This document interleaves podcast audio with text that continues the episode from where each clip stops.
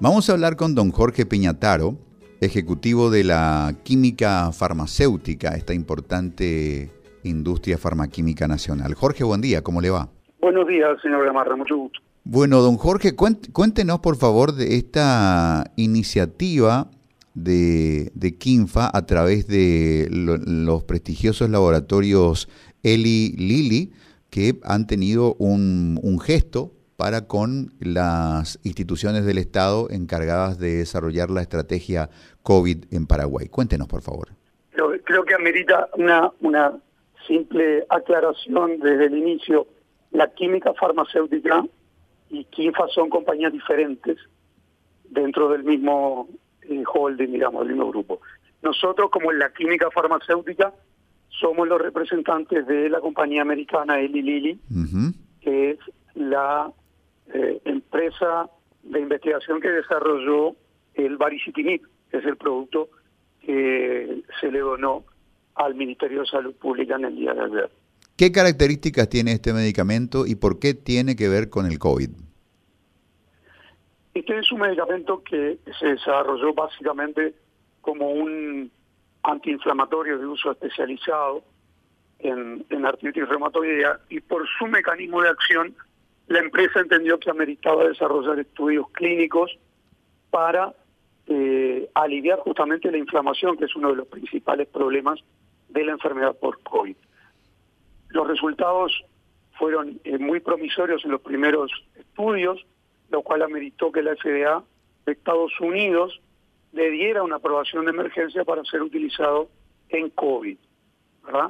Eso fue allá por noviembre del año pasado. Eh, como ustedes habrán vivido todo este tiempo, el, tratamiento del COVID ha, tenido eh, de todo, ha tenido iniciativas de automedicación no muy felices, ha tenido eh, indicaciones médicas eh, fundamentadas y otras basadas en la experiencia, pero este era el medicamento que venía construyendo una evidencia científica en el tratamiento del COVID de manera específica.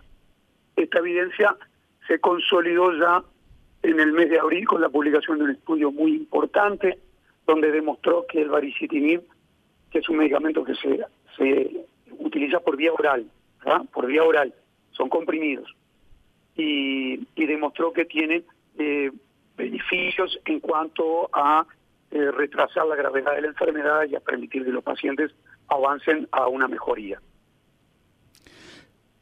Eh, es decir, para tratar de ubicarlo un poco en, en, la línea del tiempo del proceso de una persona con diagnóstico de, de COVID, esta medicación de Eli Lilly, varicitinib, pasa, pasa a ser, digamos, parte de un, de un cóctel en el que se complementa con, con otros medicamentos, eh, como el caso del Remdesivir, por ejemplo, siempre y cuando haya un diagnóstico precoz que es clave para aprovechar esa ventana de tiempo. ¿Es ahí donde interviene, digamos, en batería este esta novedad científica Eli Lilly?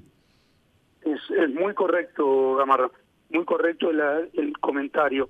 El medicamento no se utiliza solo, el medicamento ha demostrado ser eh, eh, su eficacia si se asocia a remdesivir o se asocia a dexametasona, que es otra de las drogas eh, de uso corriente para los pacientes en la cual tienen indicado este tipo de tratamiento, ¿verdad? Ya cuando empiezan con cierto eh, grado de gravedad en el desarrollo de la enfermedad, ¿no?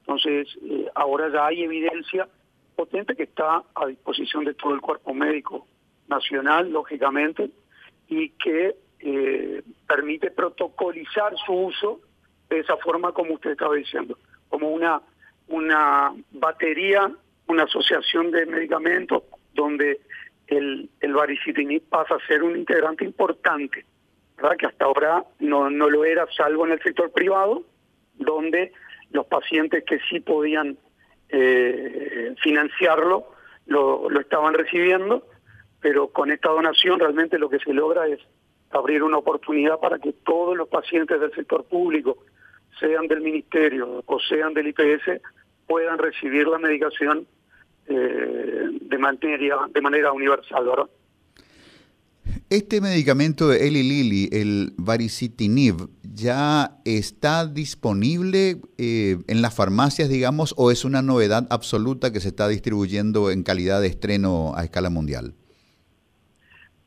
En Paraguay el medicamento está aprobado por la Dirección de Vigilancia Sanitaria desde el mes de octubre del año pasado. Y su aprobación para el uso en COVID, si bien se venía utilizando la aprobación formal de parte de la Dirección de Vigilancia eh, para su utilización en COVID, fue en el mes de mayo, lo cual es esa aprobación de vigilancia sanitaria es el, el aval, digamos, el respaldo para que eh, el ILILI y la química farmacéutica hayan podido gestionar esta donación, esta importante donación al ministerio. Sin ese aval, el medicamento se podía utilizar porque había una carga de evidencia que lo apoyaba, ¿verdad? Pero ya teniendo este aval científico y, el, y la aprobación de vigilancia, ya formalmente el medicamento está disponible para la indicación médica para, para obviamente quien lo pueda adquirir en farmacia, lo puede adquirir en farmacia y a partir de ahora disponible en el Ministerio y en IPS. Don Jorge Piñataro, muchísimas gracias por esta por estas precisiones. No, por, por favor, eh, a las órdenes. Y le agradezco mucho la, la oportunidad, Camarra, porque creemos que con este paso que se ha dado el día de ayer, eh, de pronto la, información no es todo lo impactante que, que, realmente es cuando uno lo mide en cantidad de pacientes que alcanzaría este, este acto, ¿verdad? Sea, uno habla de 1.500 cajas de donación y lo que queremos decir es que esto podría llegar a, a atender más de 3.000 pacientes paraguayos. Entonces, creemos que la situación de crisis que tenemos es, es un, y así lo reconoció el ministro el día de ayer, es una ayuda, es una, una colaboración importantísima de parte de la química de Lili. Así que le agradezco la oportunidad de poder de poder dimensionar el, el alcance de esta donación. Muchísimas gracias. Hablábamos así con don Jorge Piñataro, consultor ejecutivo de la química farmacéutica.